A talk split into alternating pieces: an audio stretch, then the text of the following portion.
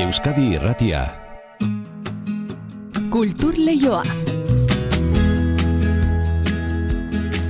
Eneritz gorrotxategi, arratsaldeon. Arratxaldeon inigo. Zir du Soleil, zirko talde, zirko trupe ezaguna, Mhm. mundu osoan ezaguna Euskal Herrian dugu berriro bueltan. Bai, hala da, iruñean dugu ikusteko aukera kristal izeneko ikuskizun berriarekin dator gainera, eta Nafarroaren dena pres da, ba, datozen egunetan eskainiko dituzten bederatzi emanaldietarako.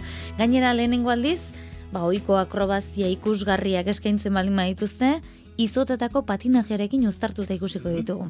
Ba, hogeita amairu urteko ibilbide du, zirko entzutetsu honek, dagoeneko berrogeita bigarren ikuskizuna ondu dute, eta horixe da, iruñan egunetan eskainiko dutena. Besteak beste holtza gainean, berrogeita hamar bat artista izango dira, holtza gainean edo izotz gainean, hori ikusi egin beharko da. Hmm. Eta tartean, ba egunero bost hamar ordu artean entrenatu berri izaten duten artistak. Hogeita bat kami behar izan dira material guztia, iruñera ekartzeko, eta Jordis Lee patinatzaile kanadiarra da, kristal ikuskizun berriko protagonistaren rolean.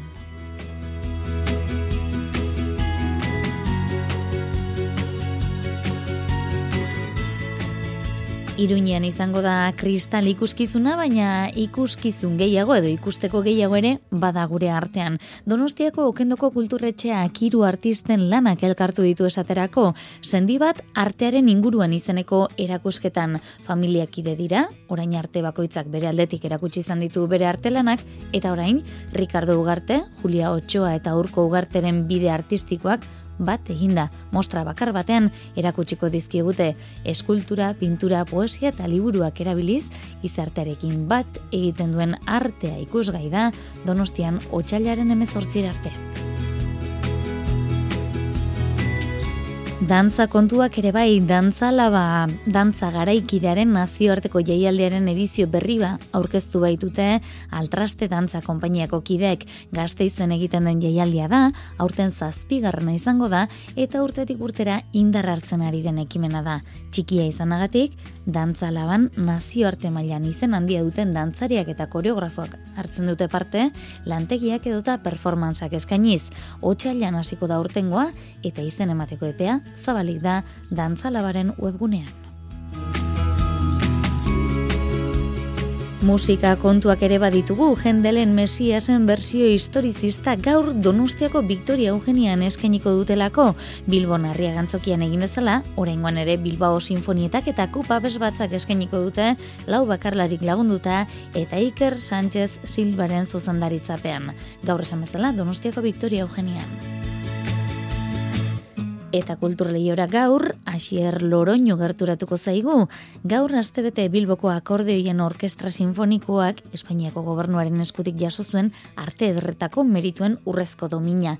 Hirurogei urte beteko ditu aurten gainera orkestrak eta gurekin espero dugu orkestraren egungo presidentea. Ea bazer dion? Kontu horiek eta guztiak eh, jorratzeko, ba, arratsaldeko ordubiak eta hogeita amasei minutu ditugunez, aste izango da egokiena ezer baino lehen bada, arratsaldean deizu entzule. Kultur Leioa zabaltzera goaz, Euskadi Irratian.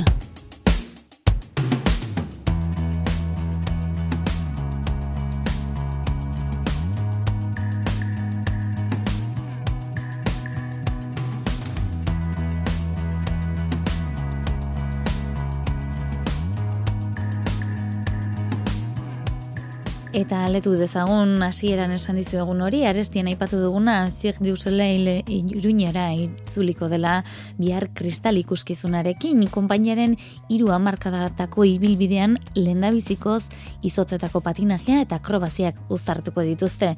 Muntaia bereziunetan hogeita bosterri aldetako berrogei patinatzaile baino gehiago izango dira, akrobata eta gimnastak ere izango dira holtza gainean. Akrobaziak eta muturreko patinajea erabiliz, kristal izeneko gazte baten historia kontatuko digute. Irudimenezko mundu magiko batean murgiltzen den neskatonen abenturak aste azkenetik igandera ezagutuko ditugu, bederatzi eman alditan Iruñako Nafarroarenan itziar lumberra eskonta iguzu. Hogeita mairu urteko ibilbidean, Cirque du Soleilek lehenbizikoz izutzaren muga artistikoak esploratu ditu kristal ikuskizunean. Oikoak dituen zirkuko akrobaziak eta izotzetako patinajea uztartu ditu muntaia berezia sortuz. Rob Tanion kristaleko zuzendari artistikoa da. Ofrece un, el mejor de dos mundos, no? Bi mundu desberdinen onena eskaintzen du batetik, zirkua, badakigu Cirque du Soleilek hori ondo egiten duela. Akrobaziak, jantziak, musika, baina gainera oraingoan patinaje artistikoa, freestyle eta muturrekoa ere gehitu dituzte muntaia honetan. De patinaje Akrobata, gimnasta eta patinatzaileak guztira berrogeita lau artistek osatzen dute kristalen mundua. Ez ulertua sentitzen den neska gazte baten historioa kontatzen digu. Laku izoztu batean, patinatzen ari den bitartean, irudimenezko mundu batean murgilduko da bere beldur guztiei aurre egiteko. Sale de su casa para... Bere etxetik ateratzen da laku batean patinatzeko, baina izotzetan erori eta beste mundu batean murgilduko da. Bere burua ezagutzeko bidaia horretan, nostalgia, irudimena eta etorkizuna naztuko dira, bere beldurri aurre egin eta uretatik atera alizateko. sus propios sombras. Kristalen sortzaileen esanetan historio universala da edo zeinek gertukoa sentituko duen gaia lantzen baitu. Jordis Lee, kristal protagonistaren rola jokatzen duen patinatzaile kanadiarraren kasuan, bere ala konektatu zuen historioarekin. Urtetan, lehiaketa profesionaletan parte hartzean sentitu zuen presioaren ondoren, ikuskizun honetan lan egitea terapia moduko bat dela aitortu du. I love performing crystal. In a way, for me, it's a little bit like therapy. So it's definitely something that I love to do, even though physically can be exhausting. Nekagarria, baina zoragarri artistentzat alako muntaia berezian parte hartzea. Kristal, Cirque du Soleilen berrogeita bigarren ikuskizuna da eta aurreko proiektuen antzera zifra degarriak ditu. Material guztia irunera ekartzeko hogeita bost kamioi erabili dituzte. Ikuskizunean lau milatik gora jantzi erabili dira eta biharko dena prestizateko zortzi egunez berreunda hogeita hamar personek lan egin dute nabarrarenan.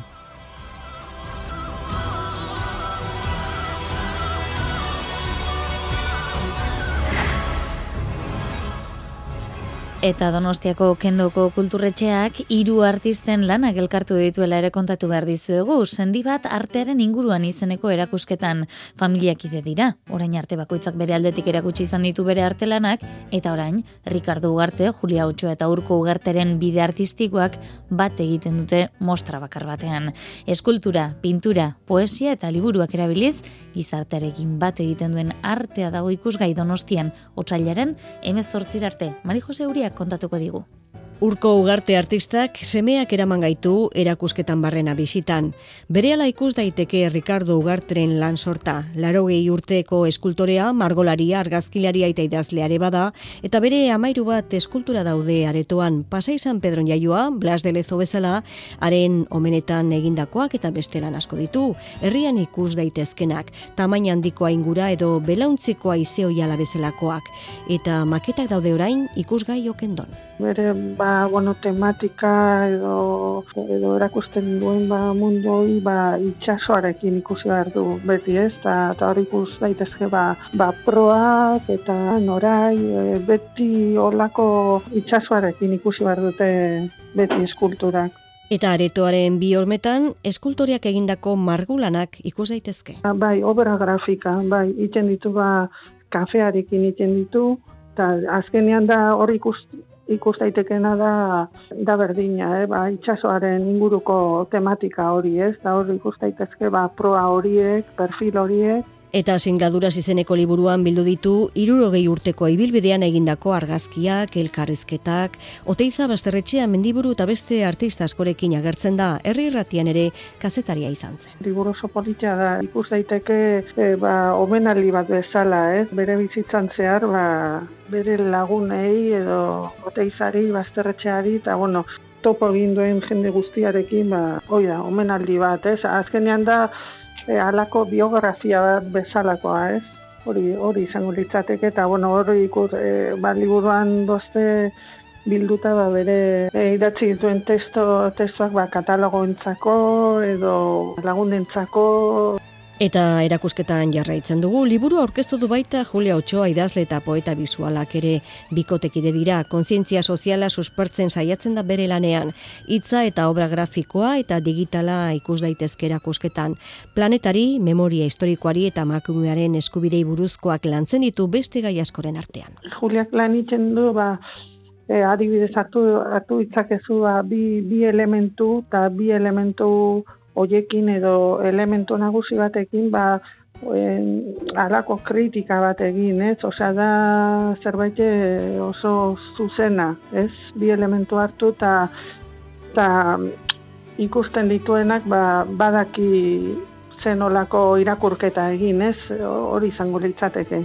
Eta urko uarte semeak artistak ere hainbat eremu artistikotan sakontzen du margolana ditu erakusketa baina argazkilaritzan eta musikan ere sortzaile trebea da. Pintura abstraktoa da, espresionismo abstrakto hori da, da. koloreak, ba, bueno, pizka garrantzi handia daka, hori da, espresionismoa abstrakzioa eta, bueno, ere bai figuratiboa dago, ikus daitezke paisaje batzuk, eta, bueno, itxasoa, zerua, beti, beti hor dago, beti hor ikusten da.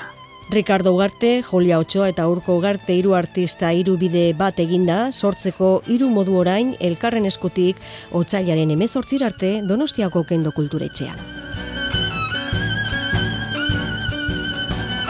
Eta donostian jarraituko dugu, izan ere Bilbao Sinfonietak eta Kup taldeak jendelen mesiasen bersio historizista aurkeztuko dute Bilboko harria gantzokian eskaini zuten San Tomas Biaramunean eta gaur berriz Donostiako Victoria Eugenian dute itzordua. Kup abes batzakoekin batera hariko dira kantuan Carlos Mena, Jone Martinez, Josu Cabrero eta Elias Arranz bakarlariak eta kontzertua zuzantzeaz Iker Sánchez Silva arduratuko da. Hainu agirreko goraraziko digu. Hendelen obrarik ezagunena, Mesias oratorioa Dublinen estrenatu zen mila zazpion da berrogeita biko udaberrian. Urte betera iritsi zen Londresera eta hainbesteko arrakasta izan zuen, auditorioetako lekua hobeto aprobetsatu elizateko gizonei ezpatari gabe joateko eskatzen zitzaiela eta emakumei soineko handirik ez jantzteko. Konposatzailea Alemaniarrak aste santurako idatzi bazuen ere oratorio hau, duela urte batzuetatik eguberri festetan abestu hoi da. Aleluia, urteko sasoi honetan gehien abesten den piezatako bat delarik. Oratorioak hiru zati dauzka, baina Bilbao Sinfonietak eta Kuputaldeak ez dute obra bere osotasunean emango. Lehen zatia oso osorik interpretatuko dute eta bigarren eta hirugarren zatierako pasarte batzuk. Iker Sánchez Silva. Okituko duguna kontzertu honetan e, izango da Mesias zatitu bat. Mesias e, obra guztia bi ordu eta hogeita mar minutuko obra luze bada, mardula, e, ba, kontenido handikoa eta guk egin nahi izan duguna izan da zatitu bereziki bigarren eta hirugarren zatia. Bai, lehen zatia normalean gamonetan egiten den zatia da, ba, Jesusen jaiotza aurkezten duelako baita eriotza, bigarren zatian, eta resurrekzioa. Orduan, e, hartu izan nahi dugu, ba, narratiboki, ba, ondo ikusten genuen zenbaki horiek, ba, logikaz eta koherentziaz, ez? Bertsio historizista honekin emezortzigarren mendeko jatorrizko obraren soinua berreskuratu nahi dute. Azken urteotan orkestra sinfonikoak eta eunka hotxez osatutako abes batzak entzun ditugu oratorio hau jotzen, baina jendelek musikari talde txikiago batentzat idatzi zuen oratorioa. Kontzertu honetan, Bilbao Sinfonitako amazazpi musikari eta kup abesbatzako hogeita ama abeslariariko dira. Aitor Biain, kup taldearen zuzendaria kamara koru bat gara, eta gure espezialitatea, edo kapelako musika egitea da, eta ikarren partetik jaso genuenean gonbidapena mesias jende hontan parte hartzeko, ba, kamara bertxio hontan, dudi gabe baiet genuen. Modan egonda azkenengo urtetan oin pandemiak gelitu du pixkatxo bat, baina aurretik mesias de jende partizipatibo ondi hauek ez da, eta igual erlaznetu dugu azkenengo urte hauetan, ba, orkesta ondi bat, bosteun pertsona abesten, Eta, bueno, ba, hortelako agian etzan sortua izan pieza hau, ez? Eta buelta bat egitea eta pixkat atzera begiratu eta bertsio historiko bat egitea, benetan izan da plazer bat. Bertsio historizista honetan, kup taldeko kideak abestuko dute ba, aleluia. Eta eurekin batera izango dira estenatokian, Carlos Mena kontratenorra, Jone Martinez sopranoa, Josu Cabrero tenorra eta Elias Arranz baritonoa.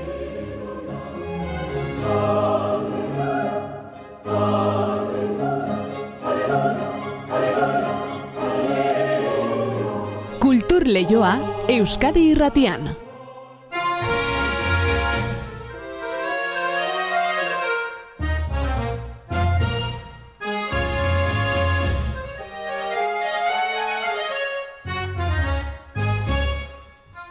Akordioiaren musikari erreparatu behar diogu gaur kultur lehioan. Okerrez bagaude, gaur astebete da, Bilboko akordioien orkestra sinfonikoak Espainiako gobernuaren eskutik arte derretako merituen urrezko domina jaso zuela. Aurten irurogei urte beteko ditu gainera orkestrak, eta hori guztia aipatzeko zerrabeta orkestraren egungo presidentearekin hitz egitea baino. Asier Loroño, arratsaldean daizula eta ongi etorri kultur lehiora.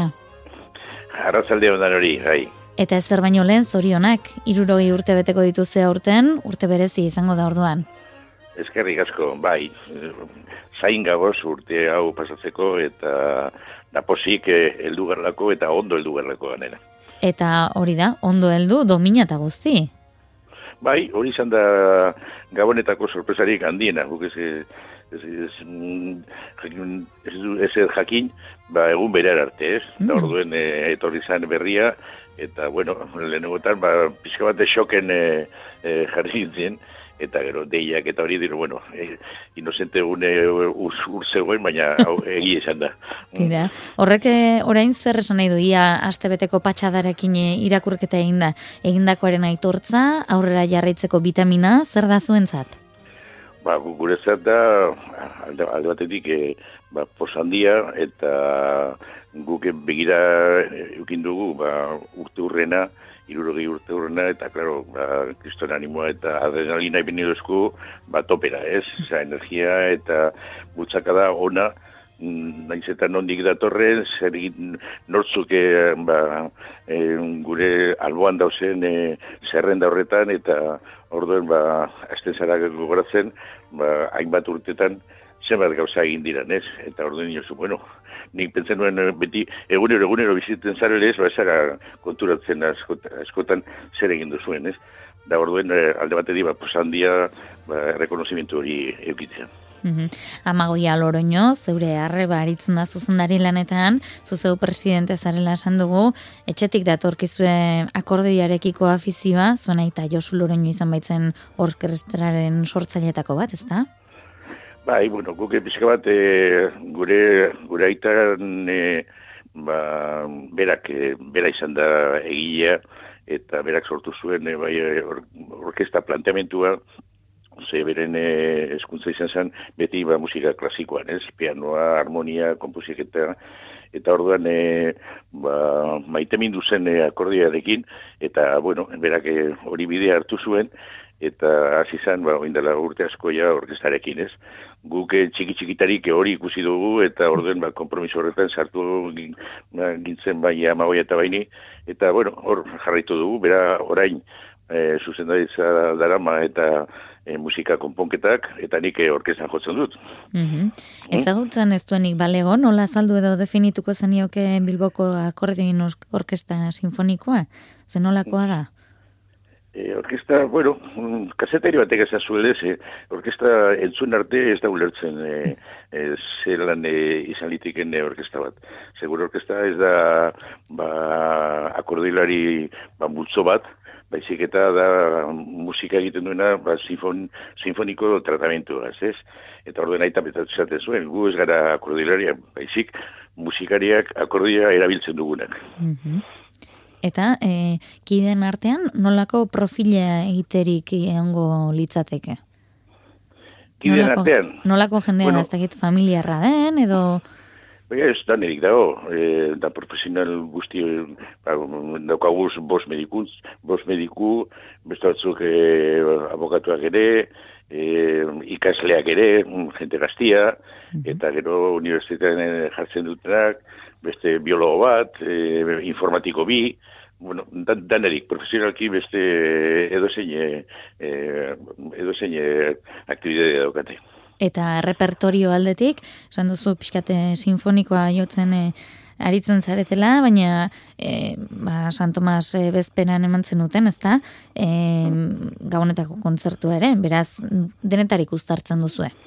Bai, guk, e, bueno, aitak egin zuen holan e, ba, klasifikazio bat, eta orduen e, repertorioan ba, irureun e, ba, obra baino gehiago daude, eta orduan e, ba, hori klasifikazio bat egiten badugu, berak esaten zuen musika ona eta txarra baino ez dauela, eh? baina, bueno, klasifikazio bat ezartzen bazara, ba, daukazu ze klasikoak alde batetik, beste batetik daukazu ze, ba, emeretzi garremendiko autoriak, gero beste apartau bat dago euskal musikakoak, ba, autoriak bai Franco, Sandizaga, Guridi, Rabel, eta, bueno, pixka bat dan, danetarik, ez? Gero beste musika batzuk eh, ludikoa dira, ba, baltzak eta dantzatzeko musikak, baina dan, danetarik. Mm Esan dugu arte derretako merituen urrezko domina izan dela zuek jaso duzuen e, aitortzetan azkena, baina lehendik ere jaso izan dituzue, zuen generoan Europan den bandarik onenetariko ere izan eta zintuzteten, ez da, duela bi urte? Bai, hola, beste sari batzuk bere ba, eukin ditugu, da gero konzertua be eman ditugu, ba, bai, Polonian, Alemanian, Frantzian, Portugalen, e, da gero ba, Espainia guztian, ez? E, bai, beste komunitate batzutan, eta, bueno, da gehienak, klaro, Euskadin, hori mm -hmm. nabaria. Mm Sektore askotan aipatzen da, belaunaldi berrien premia, zuen orkestran, badator erreleboa edo badator gazteek badute akordearekiko zaletasuna? Bueno, musika akustikoa gero eta zailagoa da, gazten artean, orain eh, beste, beste teknika batzuk daude, digitala mundua asko sartu da, baina mm, hori izan dabe, edo zen gure orkestan e, erreleboa nik uste dute badauela, ze, bueno, badau ze, gure ba, adina erdia gutxi gora berroi urtean izango da, horreta iduzan, ba, sarrabak eta gazteak daudela, ez? Mhm. Eta, eta gero, alde bat, beste alde bat edibe, gure hiru semeak be orkestan dago ze jotzen, ez? Osea, guga, beste alde batetik, ba, hori sartu dugu ba, beren, e, beren proiektuan, eta, bueno, larazko egiten dute, eta horretik dauz. Mm -hmm. Zuei, helarazi zitzaizuna beraz, zuek ere transmititzen asmatu duzu, eta ez da gutxi. Ba, Xier Loroño, ez dakite besterik erantzin nahi ote duzun, edo kulturleioko mikrofona aprobetsatu nahi duzun mezuren bat emateko? Bueno, nik aprobetsatuko genuke esateko, ba, no, non baiten e, orkestea agertzen bada, inoz ez baduzu entzun, edo zelame proba zuzula da gero zure eretzia orduan e, izango da. Ez? Mm Nik uste dute dozalan be, ba, e, klitxetik e, urten, ze batek eta izaten zuelez, e, klasiko entzat e, gure orkestea popularra da. Eta popularren zat, edo herritarren zat, e, gure orkestea klasikoa da. Hor or, or, dago ze, erdiat, da orduen, e, ba, ulertzeko edo jakiteko entzun egin behar da. Hori da. Urrengoa holtza gainean, noiz ikusiko zaituztegu? E, bueno, orain e, ba, aziko gara martxoan e, proiektua daukagu, indala urte asko egiten dago zenak e, bizkiko ba, antzokietan, eta hirugarren aineko jentean zate programa oso berezia, gero urrian beste programa daukagu umentzat, dorremika ditzen da, eta orduen urtero urtero ba, irumila ume gutxi gara joaten dira, eta hori da holan espektakulo bat, ba, aktrizak, irudiak eta ba, umeak ere ba, partizipatzen dute orkestarekin e, gauzak musikarekin e, egiteko ez. Dira, ideia berriak beraz buruan eta eta asmo berriak e, urte berriari egiteko. Basier Loroño, bauseko Bilboko Akordien Orkestra Sinfonikoko presidentea eskerrik asko gaur, Euskadi Erratiko Kultur Lehiora hor biltzearen, segi bilbideo paroa izaten eta gu gustura jarraituko dugu horren berri hementxe kontatzen. Beste bat arte ondo izan? Eskerrik asko, den hori. Eh?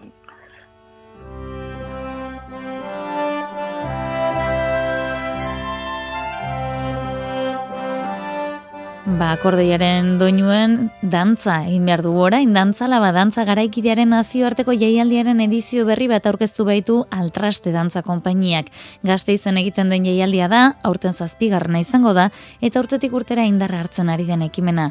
Da, txikia izanagatik ere, dantzalaban nazioarte mailan izen handia duten dantzariak eta koreografak hartzen dute parte lantegiak eta performantzak eskainiz. Otsailan hasiko da urtengoa eta izen emateko epea zabalik dago dantzalabaren webgunean mailu odrio ditu xetasunak. Dantza garaikidearen eta gorputzaren mugimenduaren inguruko lanketa proposatzen du beste urte batez, gazteizko altraste dantza konpainiak. Duela zazpi urte hasi ziren jaialdi hau antolatzen, Euskal Herritik atera gabe, nazioarte mailan izen handia duten artistekin lana egiteko aukera zabalduz. Eta urtengo gonbidatuak ere oso garrantzitsuak dira. Zurine Benavente dantzaria, altraste dantza konpainiaren zuzendaria da, eta bera dago jaialdi honen atzean oso indartsu dator, gu oso oso pozik gaude eta gainera oso hartuta, zaurten dantzala bada, boa, Europako artista izugarriak urbilduko dira, ez? Denako ibibide edo nazioarteko proiektzio handiarekin, gainera ere jaialdiaren balioa ikusten dute denok, eta proposamen garaikide hauek Berlin edo Amsterdam, Paris edo Bruselas bezalako hirietatik urun ikustea, zein ezoikoa den azpimarratzen dute denak, ez? Aurtengo gonbidaturik nabarmenena Megestuar da. Bigarren aldiz hartuko du parte dantzalaban eta hau izango da estatu mailan eskainiko duen lantegi bakarra. Oso berazia da urten ere hurbilduko da berriz ere Megestuar, urrezko lehoiaren sari amazioten Veneziako Bienalen, eta urten ere hurbilduko da tailer bat ematera Marton Giz artistarekin, frantziako artista batekin ere oso garrantzitsua dantza garaikidean edo improvisaketa lana munduan. Zurinek berak, Maria Muñozek edota Monika Valenciano kosatuko dute aurtengo egitaraua. Gero daukagu Jeremy Wade e, artista e, Amerika larra, edo Maria Escarioni Italia, Italia dira torrena, ja que donostiarra dela, baina Bruselasen bizi dena ja oen dela hogeita mar urte. Osa, jende oso oso potentia nire ustez. Gero Espainiako ere artista kurbiluko dita, Elina Córdoba bezala, edo e, Malpelo, Maria Muñoz Ramis, Lantegiak, sormen laborategiak eta dantza ikuskizunak eskainiko dituzte, aipatutako dantzari eta koreografoek. Otsailean hasi eta abendur arte luzatuko da dantzalabaren zazpigarren edizioa. Izena emateko epea zabalik dago, jaialdiaren webgunean. Hau ba guztia gaurkoz teknika eta realizazioan Xabira Ola eta Jose Alkain aritu zaizkigu gaur ere orain badakizue albisteak euskadirratean eta ondoren kantu kontari Joseina Etxeberriarekin bihar arte ondo izan eta zaindu. du.